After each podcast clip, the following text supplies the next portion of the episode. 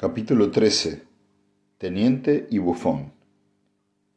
Si desde una distancia de siete mil parsecs la caída de Calgan en poder de los ejércitos del mulo habían producido reverberaciones que excitaron la curiosidad de un viejo comerciante, las aprensiones de un fiel capitán y el enojo de un alcalde meticuloso entre el pueblo de Calgan no produjo nada ni excitó a nadie. Es una lección invariable a la humanidad que la distancia en el tiempo y asimismo en el espacio da perspectiva a las cosas. A propósito, no consta en ninguna parte que la lección haya sido aprendida de modo permanente.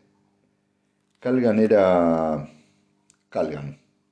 Era el único planeta de aquel cuadrante de la galaxia que no parecía saber que el imperio había caído, que los Stanel ya no gobernaban, que la grandeza se había extinguido y que la paz brillaba por su ausencia. Calgan era el mundo del lujo.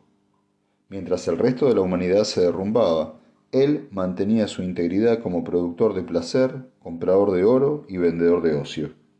Escapaba a las duras vicisitudes de la historia porque ¿qué conquistador querría destruir o tan siquiera perjudicar a un mundo tan lleno de dinero contante y sonante que podía comprar la inmunidad para sí.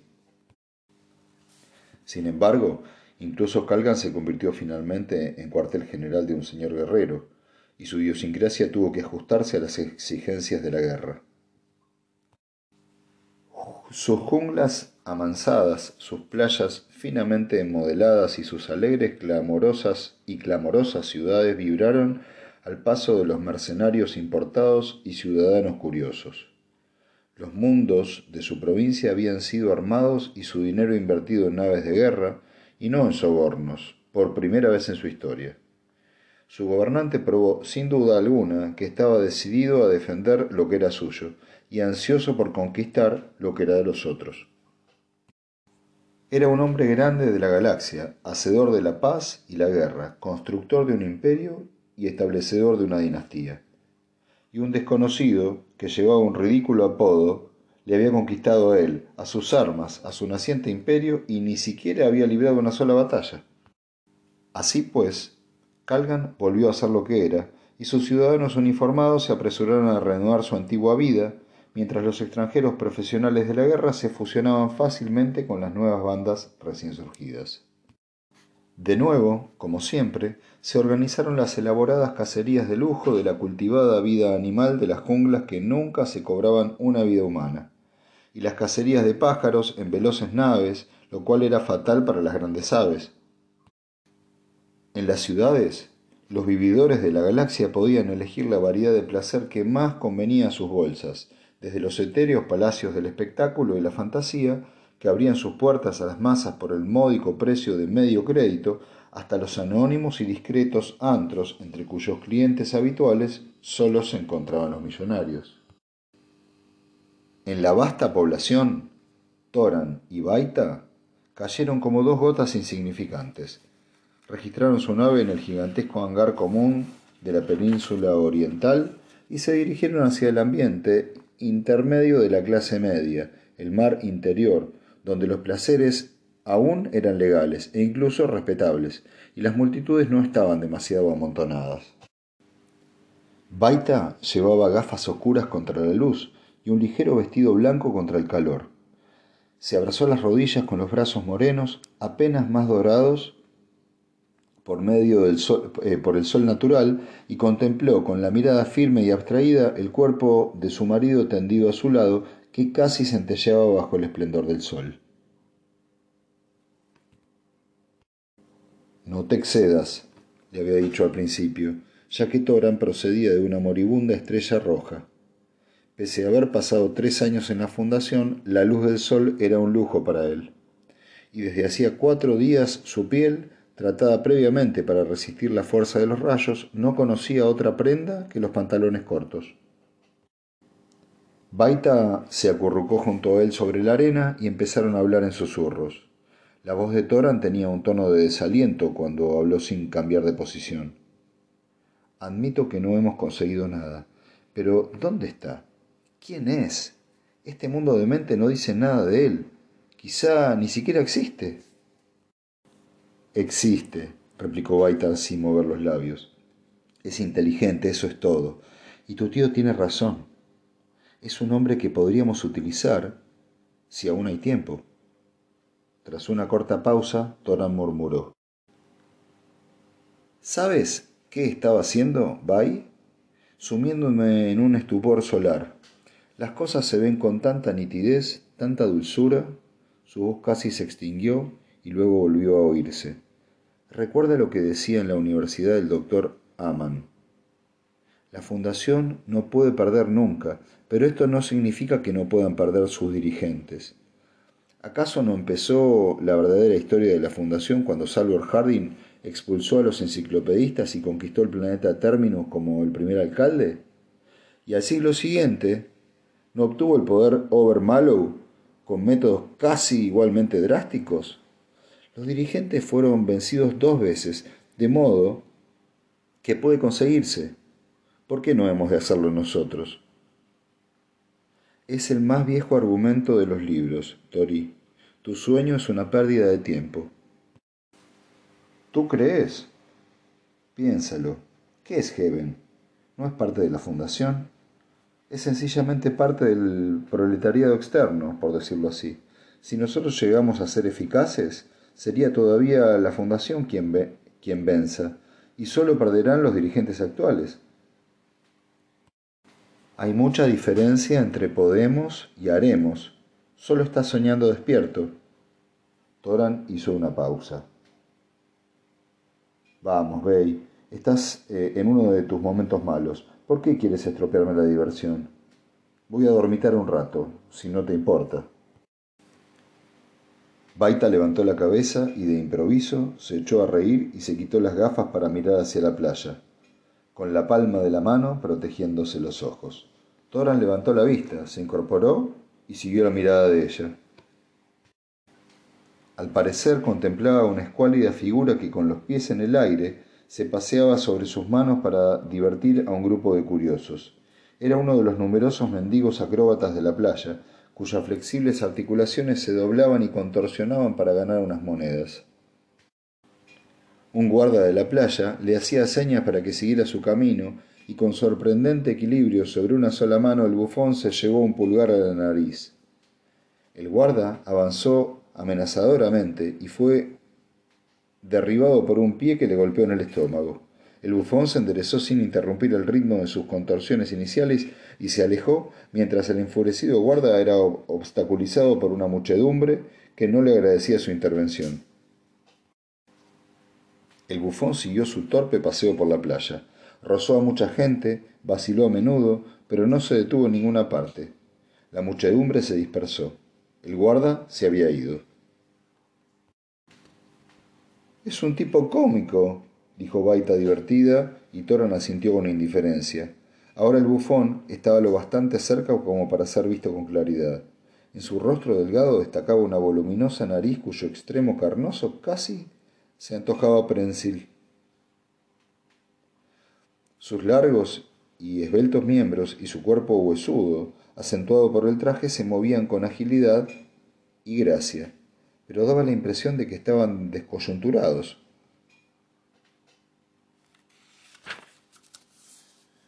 Mirarle significaba reírse. El bufón pareció repentinamente consciente de sus miradas porque se detuvo después de haber pasado y con un rápido giro se acercó. Sus grandes ojos marrones se clavaron en Baita. Esta se sintió desconcertada. El bufón sonrió, lo cual aumentó la tristeza de su rostro delgado y cuando habló lo hizo con suaves y elaboradas frases de los sectores centrales. Si utilizara el ingenio que los buenos espíritus me dieron, dijo, entonces diría que esta dama no puede existir, pues, ¿qué hombre en su sano juicio llamaría al sueño realidad? Sin embargo, yo preferiría no ser cuerdo y prestar crédito a mis ojos hechizados. Baita abrió mucho los suyos, exclamando, Vaya. Toran se rió. Con que eres una hechicera. Adelante, Bai. Eso merece una moneda de cinco créditos. Dásela. Pero el bufón se adelantó con un salto. No, señora mía, no me juzguéis mal.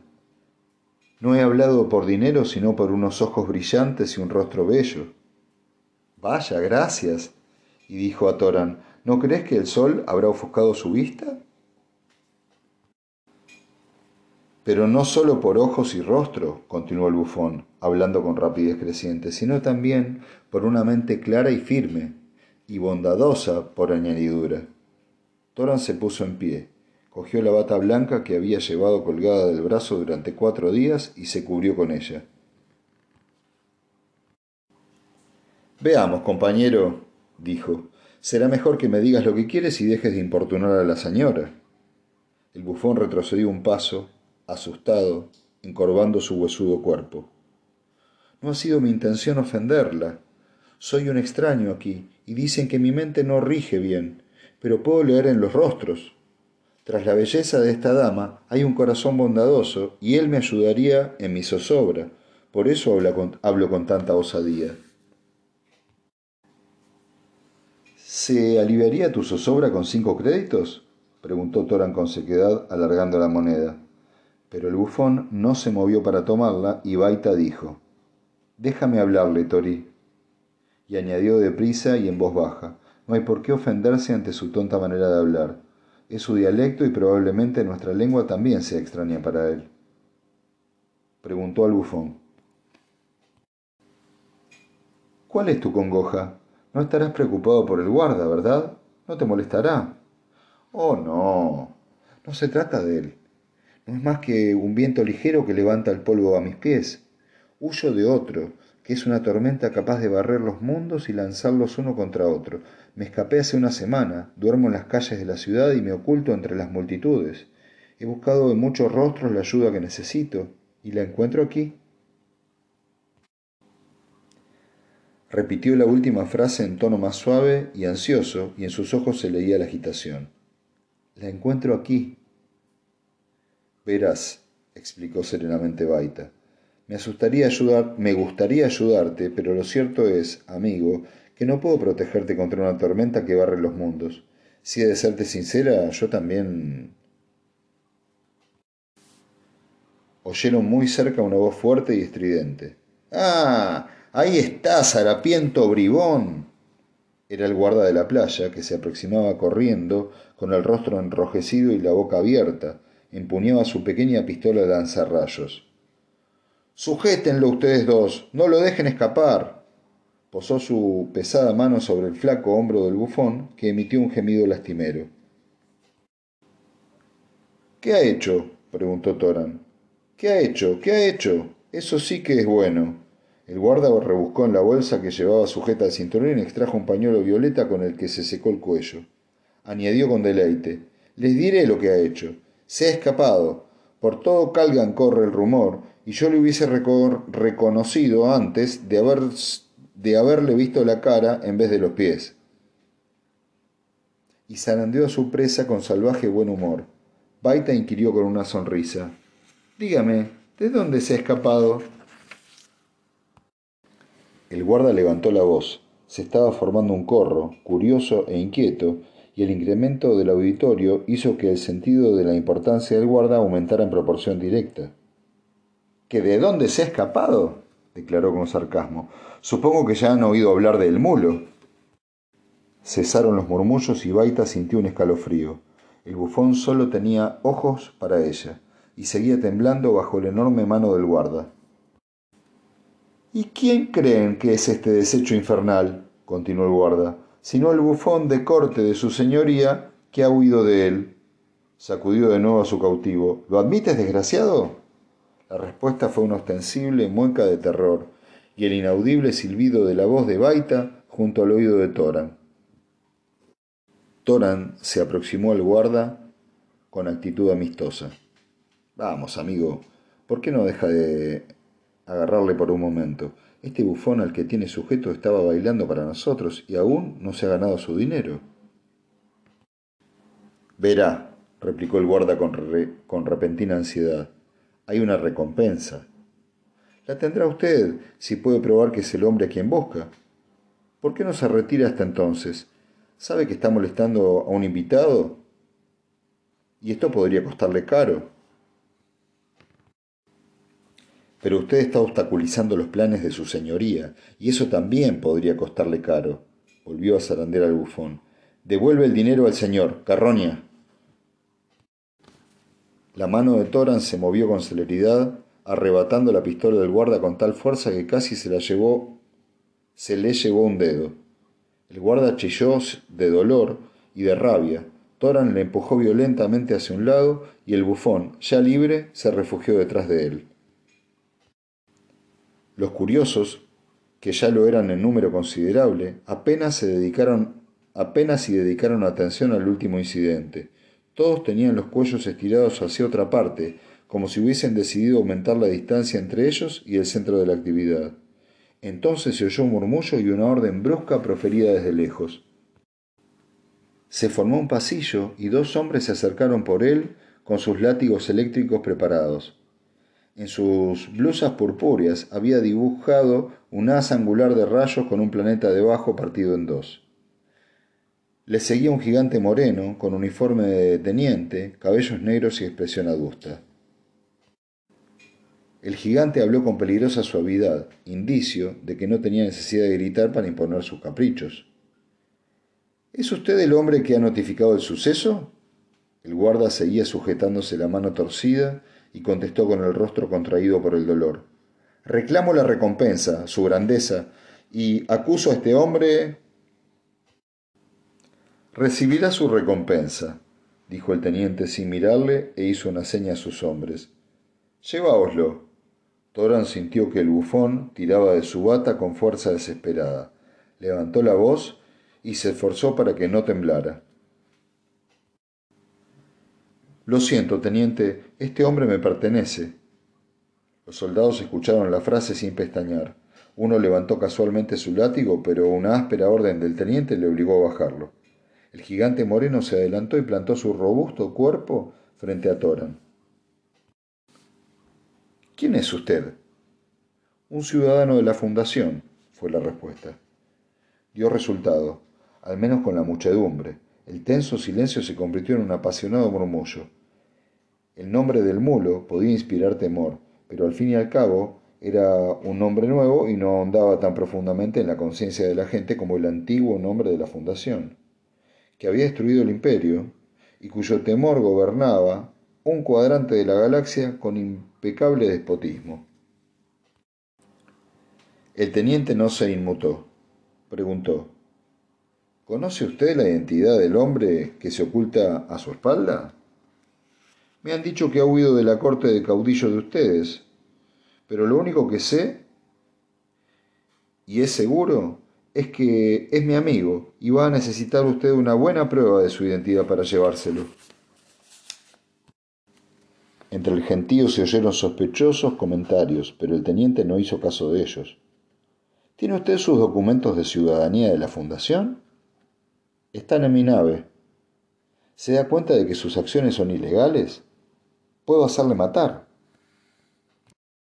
No me cabe la menor duda, pero mataría a un ciudadano de la Fundación y es muy probable que su cuerpo fuese enviado a ella, descuartizado, como compensación parcial. Ya lo han hecho otros señores guerreros. El teniente se humedeció los labios. La afirmación era cierta. Preguntó. ¿Su nombre? Toran aprovechó su ventaja. Contestaré a más preguntas en mi nave. En el hangar le dirán el número de mi aparcamiento. La nave está registrada bajo el nombre de Baita. ¿No entregará al fugitivo? Al mulo, tal vez. Envíemelo. La conversación había ido degenerando en un murmullo y el teniente dio media vuelta con brusquedad. Dispersad al gentío, ordenó a sus hombres con repentina ferocidad. Restallaron los látigos eléctricos, hubo alaridos y los curiosos se dispersaron en retirada. Toran interrumpió una sola vez su ensoñación mientras volvían al hangar. Exclamó casi para sus adentros. Por la galaxia, Bay, qué mal lo he pasado. Tenía tanto miedo. Lo sé, repuso ella con voz temblorosa y algo parecido a la adoración en su mirada. Ha sido algo insólito en ti. Bueno, Aún no sé lo que ocurrió. Hablé con la pistola en la mano. sin saber siquiera cómo usarla, y le convencí. Ignoro por qué lo hice. Miró hacia el pasillo de la nave, que le llevaba lejos del área de la playa, para ver el bufón del mulo dormido en su asiento, y dijo con extrañeza, Es lo más difícil que he hecho en mi vida. El teniente estaba cuadrado respetuosamente ante el coronel de la guarnición, y éste le miró y dijo, Bien hecho. Ya ha terminado su misión. Pero el teniente no se retiró enseguida. Observó. El mulo ha perdido prestigio ante la gente, señor. Será necesario llevar a cabo una acción disciplinaria para restaurar la debida atmósfera de respeto. Esa medida ya ha sido tomada. El teniente se volvió a medias y entonces dijo con resentimiento Estoy dispuesto a admitir, señor, que órdenes son órdenes, pero estar ante aquel hombre con la pistola y tragarme su insolencia sin replicar ha sido lo más duro que he hecho.